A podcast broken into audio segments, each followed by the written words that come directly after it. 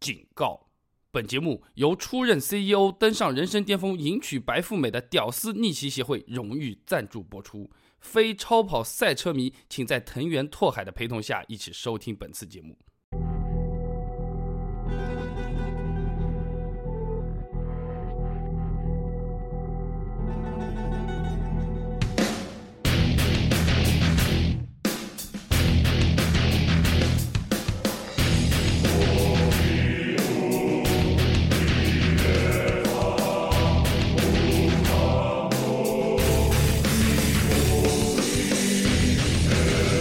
汽车我知道，谁听谁知道。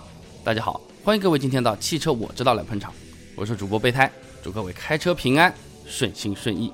在我们这节目的开始呢，我们来给大家做个小广告吧。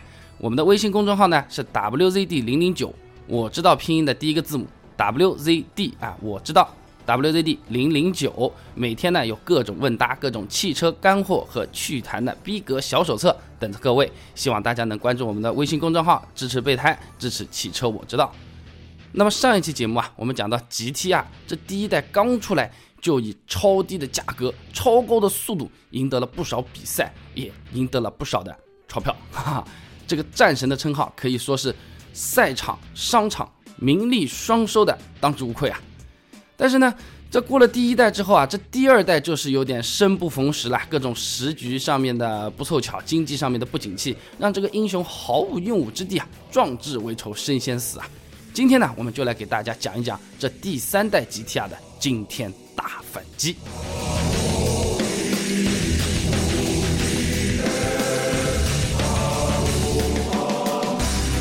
那么讲到第三代 GTR Skyline R 三二呢？呃，我们要讲一本动画片了。我们国内的朋友呢，如果喜欢周杰伦的，啊是周杰伦的粉丝呢，肯定也看过这个电影或者是动画片，叫做《头文字 D》。这个《头文字 D》里面呢，有一个车队叫 Night Kids 啊，夜之子。这个车队里面呢，有一个叫钟礼义的一个驾驶员，他就是开的1989年推出的一个 GTR BNR 三二啊，大家就理解为二三二就好了，第三代啊。剧中呢，人家都是二三二二二三二的这么在叫。它可以说是 GTR 所有的这么六代车型里面最经典的一代车型了。哎，不光是有了四轮驱动了啊，两点五六八升的双涡轮增压发动机，双涡轮啊，在一九八几年啊，我们现在宝马在那边很牛逼的吹啊，双涡轮啊，是什么双涡轮双涡管，人家一九八几年就有了啊。还有呢，当初日本规定最高马力是两百八十匹，它就是两百八十匹马力最高的，百公里加速呢也有五点六秒，在当时算是非常非常快了。山道之王嘛，那这个黑色的 R 三二在剧中的表现也是非常的抢眼啊，成为了这一百五十匹马力的熊猫色的 A 一八六 Tulano GT Apex 的强有力的这个搅局者啊。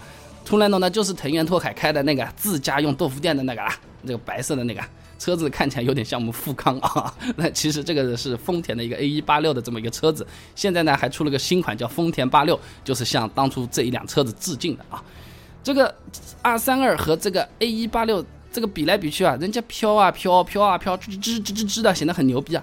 GTR 比的时候，大家去看看这本动画片，它就是刹车踩踩好了，其他不怎么管的。哎，就是踩刹车的时间要把握的比较好，这个过弯的抓地力、稳定性、出弯的爆发力很良好的这种车身姿态的控制啊，真的是那个时候让藤原拓海也是难受的要死啊，怎么都比不过，好牛逼啊，简直像怪物一样的。但是怎么讲呢？这毕竟是动画片嘛，这个做动画片总要有出资方的嘛。其中有一方，嘿嘿，就叫丰田汽车。这个主角 A 一八六的这个丰田车怎么会输嘛？是不是？这送了五年豆腐的屌丝，当然比 GTR 这个超跑屌丝听起来更加寒碜，对不对？你 GTR 会天马流星拳，那我 A 一八六就会天马彗星拳了，哎，直接送你进哈迪斯啊！二十分钟一集动画片没放完，GTR 直接就应声倒地了。那为什么给大家讲这么一个桥段呢？因为 GTR R 三十二这第三代的，它其实并不是比赛赢得次数最多的一款 GTR，但是呢，它却是赢得最漂亮的一代 GTR。有时候哪怕它拿不了第一名，但是赛车场的车友们最大的掌声还是献给了 GTR。哎，这个战神 R 三二的归来啊，可不是说要赢个比赛那么简单了，他是要找回对手对他的那种战力，世人车友对他的尊敬。那我们就来介绍一下 GT-R 的第三代啊 R 三二。一九八九年八月二十一号，日产推出了久违的第三代全新 GT-R。这外形上呢，它是延续了原来 R 二九的那种巨型头灯和四尾圆灯的风格，哎，和我们现在看到 GT-R 也是一样的，这个算是它的一个经典元素了啊。造型呢也考虑到了这种风阻啊、空气动力学，做的相对会比较流线一点。以前的车是方方正正、胖鼓鼓的，看起来各种奇怪，难看的要死。啊，再加上这种空气动力学的这种优化，整个车型。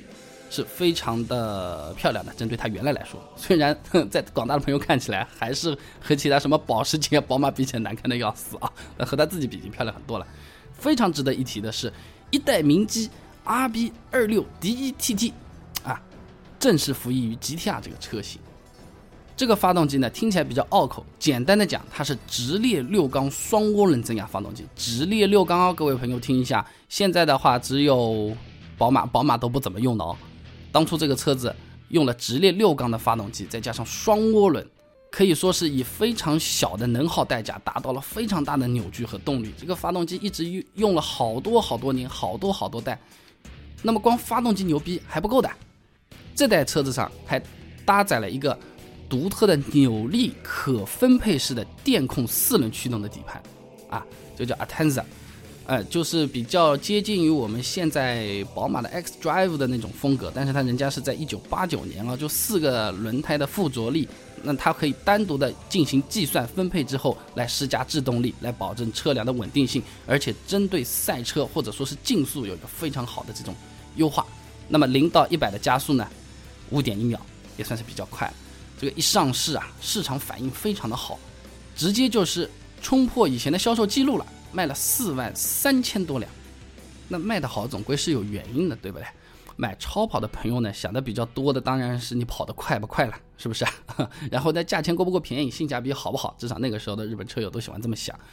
那么这个 R 三二可以说是 GTR 历史上研发初衷最为最为单纯的一款车，它出现的唯一目的啊，就是参加当地的那个 A 组的那个赛事，或者叫 A 级的那个赛事。而当初在生产或者说是设计之初啊，这个 R 三二它定下的目标也是让当时的人觉得是有点不实际的，它要超过当时的高性能豪华价格的豪华跑车保时捷959。在那个日本企业钱多到没处花的那个年代啊，这种几乎不带商业目的来进行研发的初衷，对产品有一种基因性的或者说是灵魂性的帮助的。哎，因为他不图赚钱嘛，反正现在生意也好了，也赚到钱了嘛。我就是要跑得快，我就是要重塑别人对我的这种心目中的形象，我要高照世人，老子最牛逼，屌丝又回来了，那那种感觉是吧？那个时候的日产还是雄心勃勃的，哈哈，已经不是想着我这个车子很有性价比啊，你们快来买啊或者怎么样，不图这个，老子卖的好的是呢。关键是名分在哪里？是不是？我家里房子再多，这个结婚证在哪里？我是不是该生个娃？这个娃就是比赛上的名声，大家对我 GTR 的尊敬。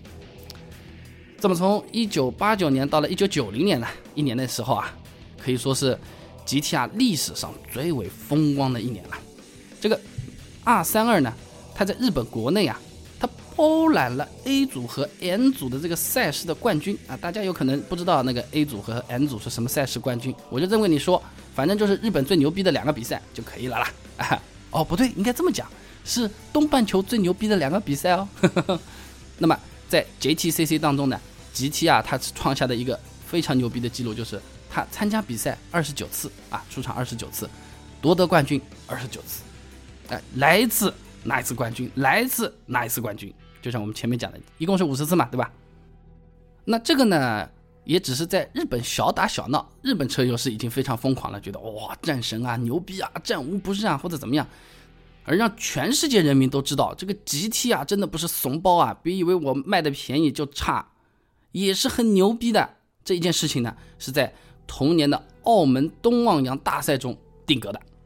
当年啊这个老将长谷健昌宏啊，他带了一个改装的一个 A 级的 GT-R 三二这个车子。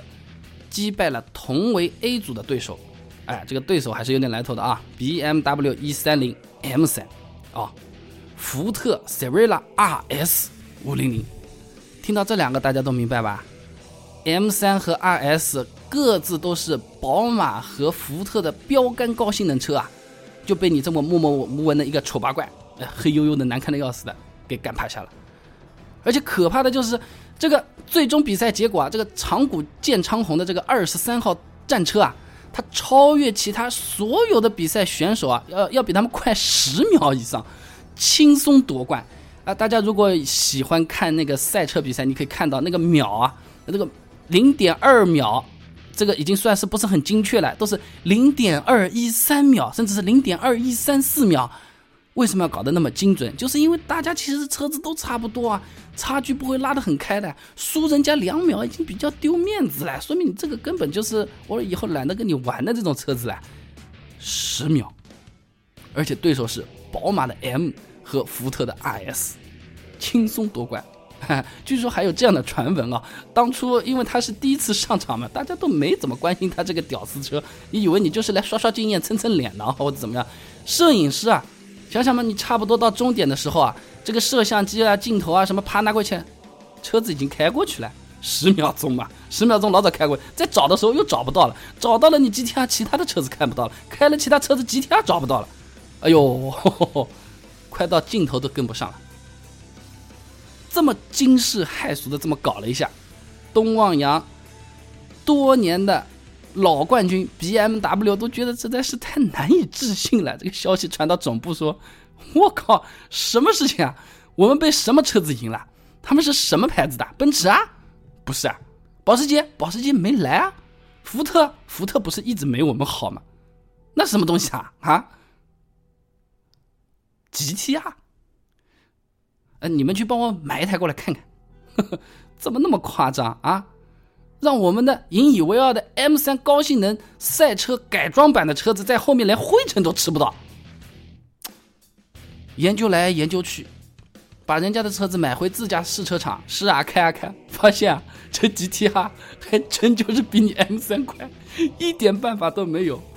要知道啊，当初这个东望洋啊，这个。澳门的这个赛车比赛，它的首要赞助商就是宝马，为什么呢？宝马觉得他自己车子比较牛啊，是吧？车子也开得很快的，我赞助你嘛，你去组这个比赛，把所有的老二、老三、老四全部都叫过来，是吧？大家聚着一桌，是吧？比一比，是吧？你看我今天又是老大，你还是你的老二、老三，你不行了，你当老四吧。这个就好像是什么武林中人跑到少林寺去打一打的，是吧？都是分第二名、第三名的，老大嘛肯定少林寺呢，不用谈的是吧？这个。为什么今年就变成这样了？突然搞搞出来一个程咬金，哈哈，也不叫程咬金了，搞出来个路人甲，一一脸无辜的，我还以为你是救援车啊，或者是打酱油的车子嘞，跑过来想来蹭蹭的，把所有的人都打趴下了，这怎么可以嘛？比赛嘛，那个时候不会是那么纯粹的，大家都是有这种商业目的的，是吧？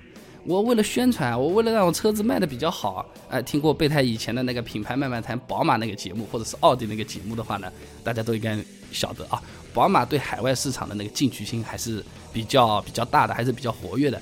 那么日本战败之后呢，宝马就是很快的在日本建立了它当地的市场，把很多的宝马车卖过去，销量还是比较不错的。所以说呢，宝马其实还是比较看重日本这一块市场的，被搞成这样是有点尴尬的，怎么办？怎么办嘛？潜规则了，老外其实不叫潜规则啊，那个比较合法的说法叫游说。他就呢去和比赛的组委会去跟他们去聊啊，怎么样怎么样？就哎，你们怎么能这样呢？你们当初怎么进来那么牛逼的，也不提前跟我们讲一声，明年那个主办费你们不要了，还是怎么样怎么样怎么样？我们那个带的那个合作的机油方也不跟你赞助了，或者怎么样？你比赛要不要搞了？等等等等，说了一麻袋。那大赛嘛，搞比赛的也就想赚点钱或者怎么样嘛，都是辛苦的。好好好，宝马哥，你牛你牛你牛。那牛完之后怎么办呢？在一九九一年，就是因为 GTR 的当众羞辱，啊，这个大赛组委会在宝马背后的疯狂施加之下，比赛这个本身的这个赛制和规则都改掉了，不是赢和输了，不是卖了好不好了，比赛规则都改掉了，强到这种份上，他们呢引入了一个新的比赛组，啊，这个号称是套上一个普通房车的外壳的一个。方程式赛车的比赛啊，DTM 组，哎，搞了这么一个比赛出来。那么在这个东望洋大赛当中呢，DTM 组首次这么引入了那么按理说应该是开启一个新时代了啦，大家比法不一样了，车子级别也不一样了啦。没有，这个在比赛之前大家去试跑跑了跑啊，还是 GTR 最牛逼。虽然说是那个级别其实比人家低了啊，呃，这个跨界这个垫了垫脚的去参加比赛，结果竟然还是 GTR 比那个 DTM 级别的车子跑得快。这怎么搞搞？这次如果再让 GTR 拿冠军，我们这个比赛估计是没法搞下去了。来来来，GTR 小朋友，把你们领导人叫过来，我们跟你聊一聊，喝杯茶嘛，是不是？聊喝茶聊什么东西呢？就说，哎，你们要不开车稍微放放水，或者怎么样？大家好说一点，我们给你发个荣誉证书啊，或者怎么样？叽叽呱呱的谈了一大堆。那么 GTR 这种战神怎么会听这种软不拉几的话呢？我不要啦，我就是要比赛啦！你们本身就没我快啦。我是受害者哎，要公平的。你们是比赛主办方哎，怎么好这样的啦？啊，没消息。刚刚前脚 GTR 一走，后脚宝马电话打过来了，怎么说啦？情况怎么样啦？哦哟，这个东方洋大赛的主办方是这个汗都是呱呱呱呱呱呱在那边流啊，都不知道该怎么办了。这金主啊，金主啊，哎，没办法，总得想点办法。自己的老板是谁要分清楚，谁是谁的董事长要搞明白啊，是不是？就在这个比赛两天之前啊，差比赛两天，官方下定了指定的命令，你这个 GT-R 二三二这个车子必须增加重量，增加一百四十公斤，这什么概念啊？这个重量对赛车其实非常重要的，呃，对，对我们普通的消费者来说当然也很重要，车子越轻。它就越省油，对吧？那还有一个更重要的东西，它是越轻，它就跑得越快啊。那赛车它是比快的，是不是啊？原来这个二三二呢，在 A 级那个赛车比赛的时候呢，它是重一点二六吨啊，这个加了一百四十公斤啊，就变成了一点四吨了。这个重的快要百百分之十都超出来，是吧？那速度可不是慢百分之十啊。那很头疼的，那没办法，只能硬着头皮上。他说你。那主办方也是玩狠的了，你不照我要求做，我就说你不合法不合规，嗯，比赛名次没有，不获得认证，甚至赛道都不让你上啊，那怎么办？也没办法，服了吧？好吧，好吧，加重加重。这加重之后，后面就麻烦了。这个汽车设计，包括我们现代意义上的这种各种各样的民用的车子，也是这样。它是非常追求一个均衡性的一个东西。你动一样东西，牵一发动全身。你不是说好像你我车子里放个一百四十公斤的铁块，一放就完事就能开了？其他的部件它会承受不了这个负荷的。那当时这个日产 GT 啊，它的那个避震器就吃不消那那么重的重量了，一点四吨。呃，没办法，临时硬改，把这个弹簧啊改硬啊，间隔改高啊，承重增加啊，导致整个车子平衡都非常非常的差啊。这个参加比赛的时候效果也也是可想而知了，是吧？而且光这个重，你操控转弯加速吃力还不说，你刹车的时候也负担变重了，是不是？你越重越刹不牢嘛，是吧？就这么被人家搞来搞去的，有时候备胎真的是想啊，这个也是挺挺惨的。对赛车比赛来说，这个重量实在是太重要太重要，而且大家都是什么，都是以几公斤、一两公斤这么都要锱铢必较的。你直接跟人家说动一百四十公斤，我现在是想想，这个主办方你好意思吗？这个拿钱真的是拿得来眼睛都红的了。那说到重量，给大家讲个题外话好了，奔驰不是一个很有名的叫。S L S 的这么一个车子嘛，啊，像欧翼欧翼门，像那个海鸥一样，两个翅膀张开来竖起来开门的那个车子，卖三百多万，很帅的。它其实像以前奔驰这个银箭的那个比赛的跑车是致敬的嘛，就这么一代一代沿袭下来的。那当初这个奔驰这个车子为什么叫银箭呢？就是因为和人家比赛的时候，几个专家手指头斑斑估摸了一下啊，脑门一拍，这次有可能是赢不了法拉利了，咋整？人家法拉利比我们轻了三十公斤，哎，那当时的老板就说了，三十公斤，我们车子质量好，油漆厚，你把车子上所有的油漆给我全部刨掉，油漆刨掉，刨掉了三十四公斤，那个时候还拿了第一名。那么油漆刨掉就是，呃，我们通俗话说起来就是铁皮了，对不对？铁皮的颜色当然就是银的，光溜溜的，就这么搞了个冠军出来，才有了银剑这么一个称呼。你想，奔驰在这种高端的比赛当中，轻三十多公斤就可以拿冠军了，GTR 给你加一百四十公斤，哎呀，真的是怎么讲，非常的惨啊！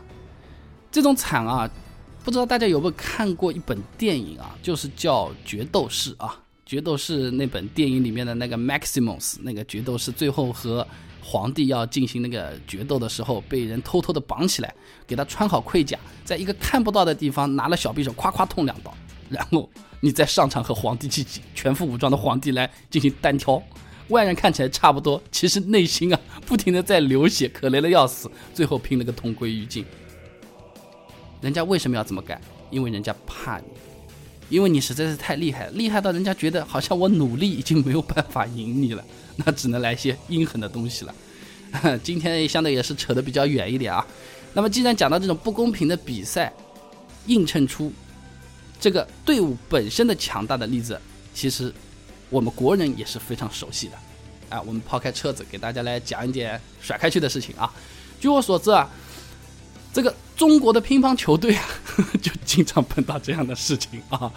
为了遏制中国的乒乓球，为了让乒乓球不是常年都在争夺第二。啊，那些博彩公司不会去赌啊！今年乒乓球全世界亚军是谁？冠军没人赌的，这个赔率真的没法没法赌，反正就是中国嘛，是吧？为了让大家都有兴趣继续去看乒乓球，啊，有点悬念好不好？不要永远都是 国歌一放，义勇军进行曲一放，三面红旗子，哇，这么升上来了，没其他颜色的乒乓球就都是红的，第一名、第二名、第三名，其实后面四五六也都是中国的，好吧？啊通吃全包，那这个搞不下来了。也开始来对付中国了，改变规则。据我所知呢，这些年乒乓球为了针对中国，或者说简单说为了打压中国，都弄了什么规则呢？弄了五个规则出来。第一个规则呢，它从三十八毫米的小球啊，把它改成了四十毫米的这个大球。这球一大呢，这个球的速度当然就下来了，其中包括这个球往前面飞的那个速度和球本身旋转的速度。哎，这个大家都可以明白啊。我们中国喜欢打旋球，喜欢打那个静态。但是呢，远台、中远台相对来说就比较弱小，人家就看你这样，那就给你改了。我好在我们中国人民还是智慧满满啊，现在前台和中远台的结合打法也研发的比较不错了。那么这招把它化解掉了，化解掉没完啊，反正人家目的就是要弄你中国嘛，是不是？啊，作为一个中国人，真的是一方面觉得不公平，一方面也是挺自豪的，牛逼到规则都要改了了。第二个呢，改了个什么规则？无遮挡发球。其实我们看以前这种邓亚萍啊什么在比赛的那个时候，经常就是右手拿着拍子，左手是挡着你这个拍子和球的。为什么呢？让对方根本就看不出来你这个拍子你是往左旋啊，还是往右旋啊，还是往下削啊，看不出你这个动作。那人家这个球慢慢的跳过去的时候，人家就很难判断来来来应对。而中国打这种花式的这种技巧球呢，是全世界第一，非常强。所以说呢，定了个规则，不许挡着啊，你这个打了人家要看。想想也是够扯的啊！后面发现啊，那看了没用，看了也接不牢。你规则再改，我们中国运动员的水平和技战术也是不停的在提升的呀，你照样难不倒我们。看到了你也防不住，没办法。那么再想办法。第三个规则又改了，什么呢？把二十一分的比分改成十一分了。因为中国人啊，哎，我们这种中国人说起来就是自豪，我骄傲，是吧？耐力非常的好，意志非常的。顽强，比如说二十一分的比赛，你十八分，我两分，我一个一个一个一个慢慢来，耗也耗死你，最后面还能把这一整局拿回来，可以翻盘的，很牛逼的。但是现在十一分的话，这种翻盘的机会就少了很多了，而且在十一分的情况下，这个。交替的这种发球机会也非常的频繁。那中国队其实发球水平都是非常非常好的。要是给我们连着发，有可能就是一路狂飙，把对方的这种信心都打击掉了。现在十一个球，你发两个，我发两个，这么换来换去一弄啊，哎，我们的发球的优势也被削弱了。哎，削弱是吧？照样赢，还是照样赢啊，一点办法都没有。我们中国人就是牛逼。那么这个组委会呢，也没完没了，再改。这个第四十八届世界乒乓球锦标赛上，连抽签规则都改了。他这个抽呢，就是说变成就是中国的队员，因为我们整个队伍出去的话，有可能几十个人、十几个人一起去的嘛，什么男单啊、男双啊、混双啊，什么乱七八糟的，等等等等，好多是吧？同样是男单，有可能有四五人参加，就这么样。他的抽签规则一改，就是经常让中国队员互相能够凑在一块儿，就让你们自残。原来是种子选手 A、B、C，今天呢抽出来就是 A 先把 C 干掉，C 和 B 对着干，C 和 B 干好，最后啊中国队出现一个 B 啊，你就一个干，那你拿冠军就拿冠军，那么你亚军和季军让给别人嘛，是不是啊？你不要整个旗子上都是挂着红色的嘛，那个第二名、第三名其他颜色挂挂嘛，是吧？所以说呢，这个对我们来说呢还是比较痛的。这个这个这个最厉害的敌人就是自己本身啊，别人打不过，现在这个组委会就让我们自残。那那个时候呢，那个老大是蔡振华，蔡振华就发飙了，下令了。那么大家我们好好纠结一下，好好评判一下，选出一个最具有绝对优势去取得金牌的人，就一个人单挑上啊，就这么搞。成绩结果还是比较不错的啊，但是怎么讲呢？你越牛逼，人家就越怕你；人家越怕你，人家就越是想跟你搞来搞去，是吧？那这事还没完了，现在呢，也这个你这个乒乓球的球拍啊，颜色也得换了。以前如果打过乒乓球的朋友，经常会看到我们，比如说这种双喜牌啊、五星牌那种乒乓球拍，它的两面其实不一样的，一面是啊有毛毛的，一颗一颗带刺的；一面呢是比较光滑的、黏黏的、很细腻的，对吧？两面的这个胶性是不一样的。那么胶性不一样，它发出来的这个球啊，哎，它的。速度啊，旋转的特性啊都不一样，有时候正面搓是正走，反一个面你反搓它就是反走了啊，那经常会让对手就分不清楚，搞不搞不清明白啊。然后呢，我们国家队参加比赛的时候，胶皮两面统一黑色，让你越看不清楚越好。哎，组委会说也不行，两面颜色要分开，一面黑的，一面红的。哎，都已经细到这个份上，没办法。回头说，我们中国乒乓球队也是战神啊，战无不胜啊，胜到了规则本身我们都要去颠覆的这种程度了。GTR 也是一样。那我们回来讲 GTR 吧，绕了那么远了。这个 GTR 呢，它原本应该是属于 A 组的这么一个比赛啊，它在比它高一级的 DTM 的这个赛车比赛当中啊，依然是不落下风，取得了第四名成绩。要知道啊，DTM 这个车子啊，这个级别啊。要比 A 组的要轻上四百二十公斤，轻上四百二十公斤，四百二十公斤什么概念？就是宝马三系和宝马五系，你看块头相差的挺多的，是吧？呃，一个那么小，一个那么大，它才相差两百公斤，好吧？三系和七系说不定有可能才要相差四百公斤，其他稍微轻一点的车子有有可能还不到这么大的这种差距啊！哎，有可能大家还不是很明白这个差距怎么样。我我说的通俗一点吧，同样，比如说是一个二点零自然吸气的发动机，一个呢是装在宝马三上三二零，还有一个呢装在宝马七系上叫七二零啊。那你你随便想想看，那么大个块头，二点零的发动机拖起来多少累，是不是？那么小一个车子拖二点零跑起来还比较轻快，就这么个情况下，GTR 明明应该是三系的重量，活生生加到七系，发动机还不能改的更大的这种情况下。参加这个 DTM 比赛还拿第四名，这个才是真正让大家觉得他叫做战神的缘故。不是说他经常赢、连着赢，而是他跨了一个级别，种种劣势的这种情况下，他依然能够有那么好的这种表现。经过这次比赛，大家才发现 GTR，它不光是性价比，不光是连战连胜，而是它好像和我们的汽车圈子和我们的超跑俱乐部。它不是同一个物种。那当然了，对付外星人 UFO，大家第一反应是干嘛？第一反应当然是关起来了。这个这个 FIA 啊，就是那个比比赛组组织方啊，想要详细了解的朋友可以去百度，或者说车友们都明白，我们照顾听友啊，女听友，反正就是这个主办方觉得这个 GTR 的风头实在是太劲太厉害了。你看，连跨一个级都可以赢成这副样子的时候，明明是个女子篮球赛选手，跑到男子篮球赛找一个奥尼尔那么厉害的人扳手腕，基本上还不输。这种人怎么能让你破坏我这个游戏的乐趣和可看性呢？他直接把 A 级的这个 A 组赛事给取消掉了，那他把它取消掉了。